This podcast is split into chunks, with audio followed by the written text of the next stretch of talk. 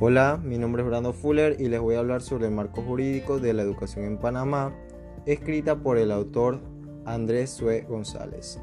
La obra contiene aspectos normativos que permiten comprender la naturaleza y las funciones de las instituciones educativas del país a través de un conjunto de decretos, leyes y normas que regulan los sistemas, programas y recursos que conforman lo que es el sistema educativo de la República de Panamá.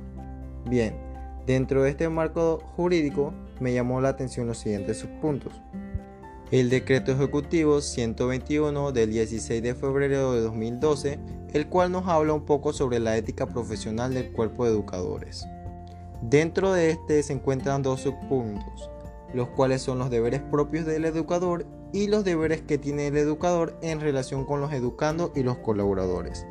En cuanto a los deberes propios del educador, cabe recalcar que el educador debe poseer lo que es un título debidamente acreditado para ejercer su función dentro de un plantel educativo.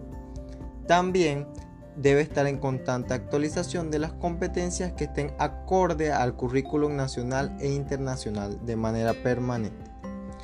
El educador no debe aprovecharse de sus funciones para fines no profesionales tales como propaganda personal o política. Otro subpunto importante es el de los deberes que tiene el docente en relación con los educandos y los colaboradores, el cual nos dice que el educador debe ser cordial y amable, lo que proporciona un ambiente basado en los valores y el respeto, que permite lo que es el logro de los objetivos educativos. También nos habla que el educador debe individualizar el proceso de enseñanza-aprendizaje de sus educandos y considerar en cada caso de diversidad, ya sea por raza, sexo o cultura. El educador debe ofrecer y acompañar al educando en todas sus oportunidades de descubrimiento a lo largo de su proceso educativo. Otro punto importante dentro del marco jurídico está el decreto 305 del 30 de abril de 2004, el cual trata sobre la ley más importante a nivel educativo, que es la Ley 47 de 1946, mejor conocida como la Ley Orgánica de la Educación. Dentro de esta ley se recalcan muchos aspectos que enmarcan lo que es el sistema educativo de nuestro país, como que la educación es un derecho y un deber de la persona humana sin distinción de edad, sexo, religión, posición económica o social. La educación panameña se fundamenta en principios universales, humanísticos, cívicos, éticos, morales, democráticos, científicos, tecnológicos, entre otros. El sistema educativo panameño está compuesto por dos subsistemas, el cual es el regular y el no regular.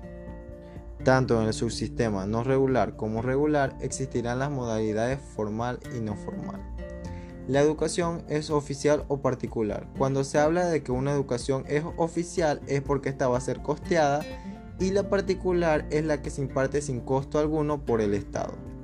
El Ministerio de Educación es la máxima entidad dentro del sistema educativo del país.